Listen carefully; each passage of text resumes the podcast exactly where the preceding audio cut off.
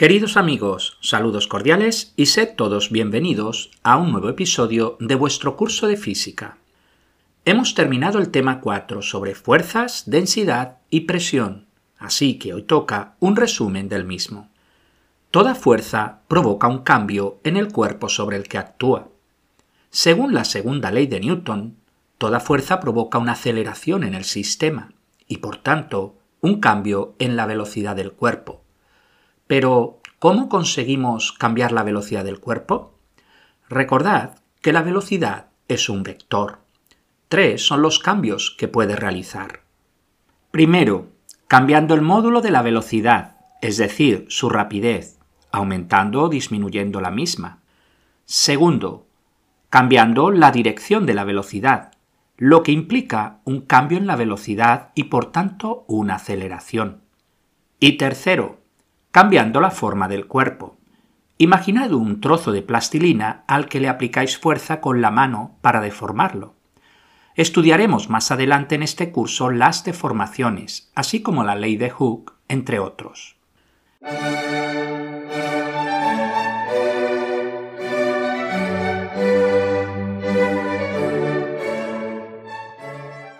En el primer episodio de este tema 4 estudiamos las fuerzas como vectores. Vimos así que podemos sumar o restar fuerzas teniendo en cuenta su dirección.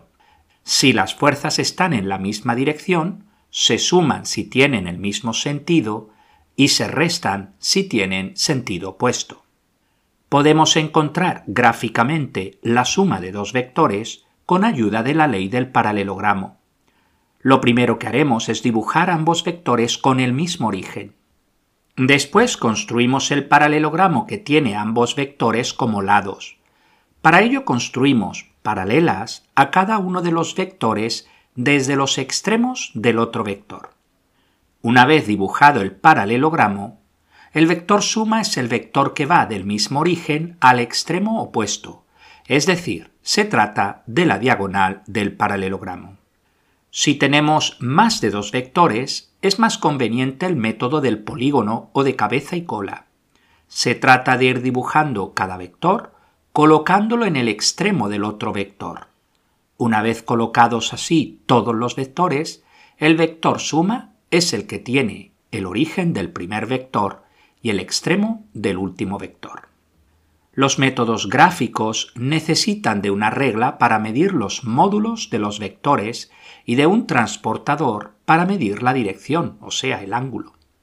Es importante en todos los casos hacer uso de una escala, que no es más que la conversión entre newtons y centímetros. Por ejemplo, si se dan tres vectores de 15 newtons, 20 newtons y 25 newtons, puedo usar una escala de 5 newtons igual a un centímetro.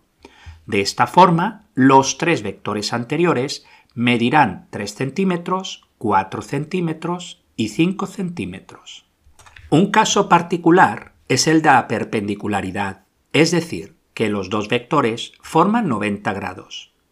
En este caso, podemos usar, aparte de los métodos gráficos anteriores, el teorema de Pitágoras para encontrar el módulo del vector suma. Por ejemplo, si dos vectores perpendiculares miden 15 newtons y 36 newtons, podemos usar la fórmula de Pitágoras para averiguar que la suma vale la raíz cuadrada de 15 al cuadrado más 36 al cuadrado y esto da 39 newtons. He hablado solo de la suma de vectores. Restar dos vectores no es más que la suma de un vector con el opuesto del otro vector. El vector opuesto es simplemente girar dicho vector 180 grados. Es decir, el vector opuesto tiene el mismo origen, dirección y módulo, pero sentido opuesto.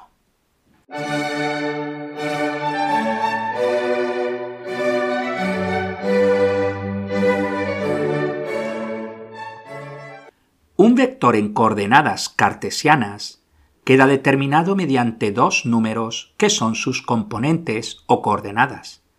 El primer número es la abscisa, es decir, el eje x, y el segundo número es la ordenada, es decir, el eje y. Por ejemplo, si queremos dibujar el vector u menos 2, 5, dibujamos una flecha que va desde el origen al punto P menos 2, 5. Nota, cuando digo menos 2, 5, recordar siempre la notación. Escribimos un paréntesis, menos 2, coma, 5, cierro paréntesis. Esa notación sirve tanto para indicar el vector como para indicar el punto. Dados dos vectores u 3, 5 y v 4 menos 1, el vector suma viene dado por la suma de las coordenadas respectivas, es decir, w es igual a u más v y es igual a 3, 5 más 4 menos 1. Y esto da 7, 4.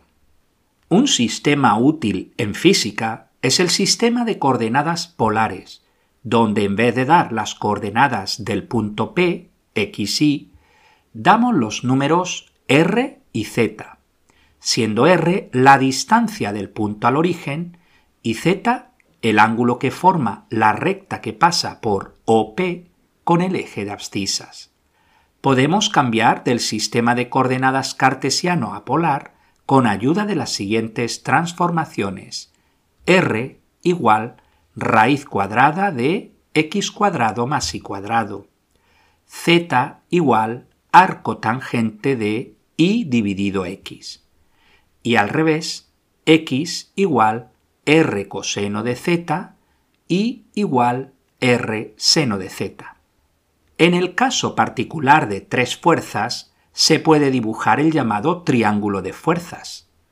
Si el sistema de las tres fuerzas está en equilibrio estático, el triángulo de fuerzas es cerrado, es decir, que la suma de las tres fuerzas da el vector nulo.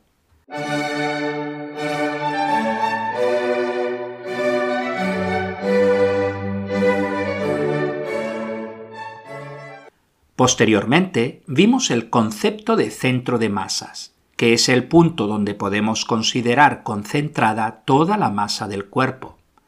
Asimismo, el centro de gravedad es el punto donde podemos considerar actúa la fuerza de gravedad y por tanto todas las fuerzas que actúan sobre el cuerpo. Recordad que dicho punto no necesariamente se encuentra dentro del cuerpo, puede estar fuera. Por ejemplo, el centro de masas de un anillo está en su centro geométrico, donde no hay masa. En la práctica, en A-Level, el centro de masas y el de gravedad coincidirán. Cuando se cuelga un objeto de un punto, el centro de gravedad siempre está en la vertical y debajo del punto de suspensión.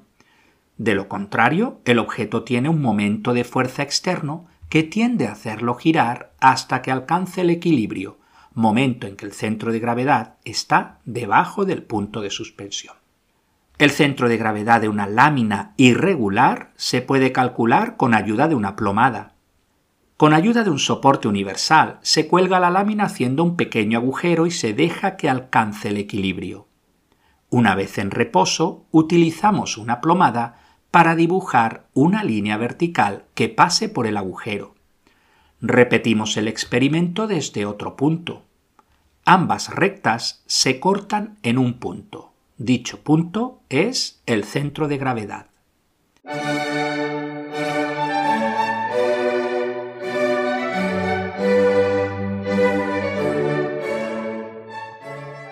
Un cuerpo es estable si su centro de gravedad está encima de la base.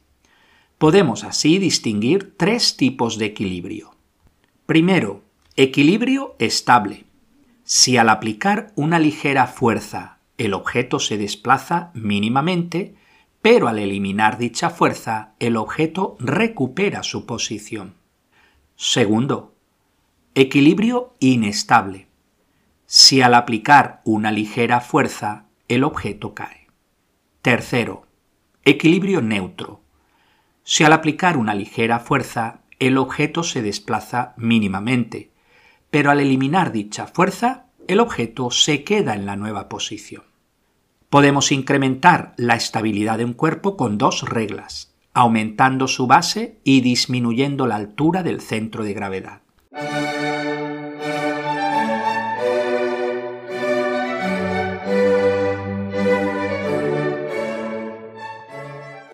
Una fuerza puede tener un efecto de giro sobre un objeto. Para ello se necesita que el objeto tenga un punto fijo. El efecto de giro depende de la fuerza y de la distancia. Todos conocéis que cuesta más hacer girar la puerta si aplicáis la fuerza cerca de las bisagras, que es donde está el eje. También podéis comprobar que en el mismo punto es más fácil hacer girar si la fuerza es perpendicular a la distancia al eje.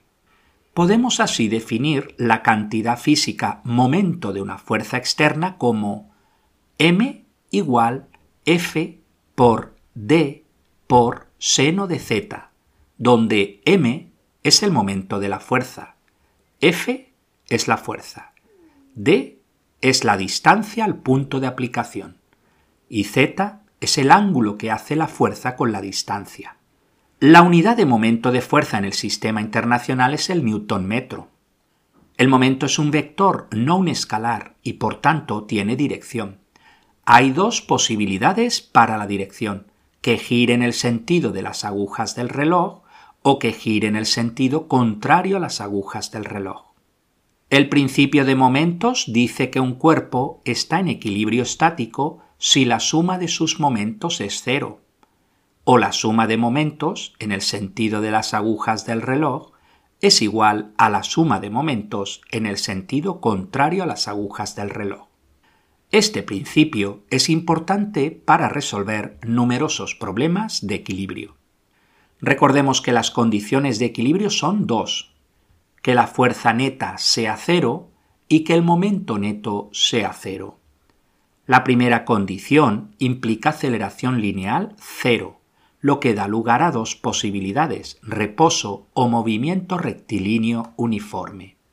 La segunda condición implica aceleración angular cero, lo que da lugar a dos posibilidades, reposo o movimiento circular uniforme.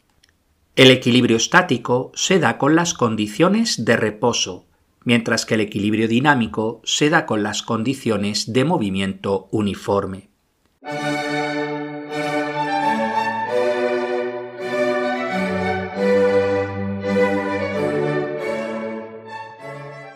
En el último episodio de este tema, estudiamos los conceptos básicos de densidad y presión. Se define la densidad como la razón de la masa con el volumen.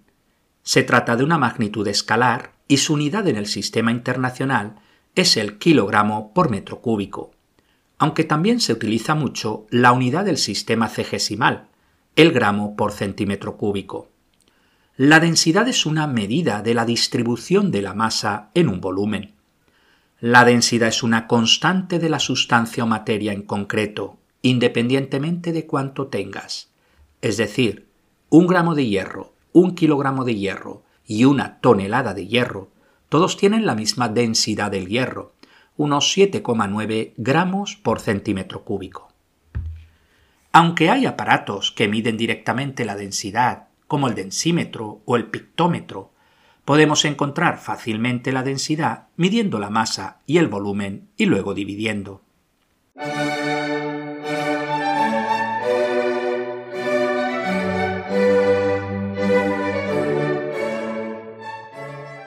Definimos la presión como la fuerza normal dividido el área sobre el que se aplica la fuerza. La presión es un escalar, no tiene dirección. Fijaros que en la definición de la presión utilizo la fuerza normal, es decir, la perpendicular a la superficie. La unidad de presión en el sistema internacional es el pascal, donde un pascal equivale a un newton por metro cuadrado.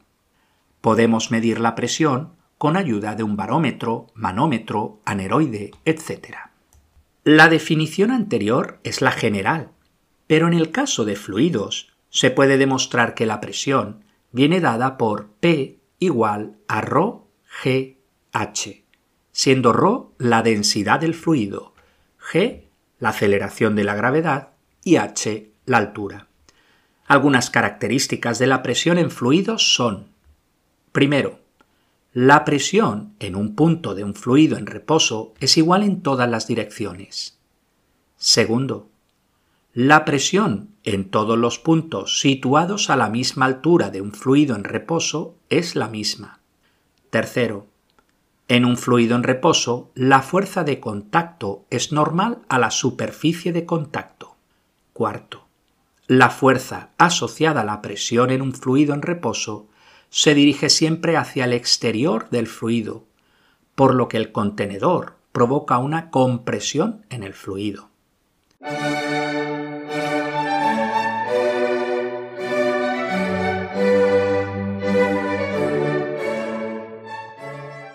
El principio de Pascal afirma que cuando se ejerce presión sobre un fluido incompresible, la presión se transmite con igual intensidad a todos los puntos del fluido y a las paredes que lo contienen. Una importante aplicación de este principio es la prensa hidráulica, que se utiliza para amplificar la fuerza aplicada. Consiste en un fluido, agua o aceite, dentro de un contenedor con dos pistones móviles de distinto tamaño en sus extremos. Puesto que presión 1 es igual a presión 2, tenemos que fuerza 1 dividido área 1 es igual a fuerza 2 dividido área 2. De esta forma, si doblamos el área, se dobla la fuerza, y si se triplica el área, se triplica la fuerza. El concepto de presión nos ayuda a entender la fuerza de empuje de un cuerpo dentro de un fluido, sea líquido o gas. La parte superior e inferior del objeto están a diferente presión, ya que están a diferente altura. Puesto que la fuerza es igual a la presión por el área, diferentes presiones implican diferentes fuerzas, de forma que la fuerza inferior, que es hacia arriba, es mayor que la fuerza superior, que es hacia abajo. El resultado neto es una fuerza hacia arriba conocida como fuerza de empuje. Pues hasta aquí el resumen del tema 4. El próximo episodio lo dedicamos a un especial sobre la ciencia en la antigua Grecia, antes de empezar el tema 5 dedicado al trabajo, la energía y la potencia. Pues muchas gracias por vuestra atención y hasta el próximo día.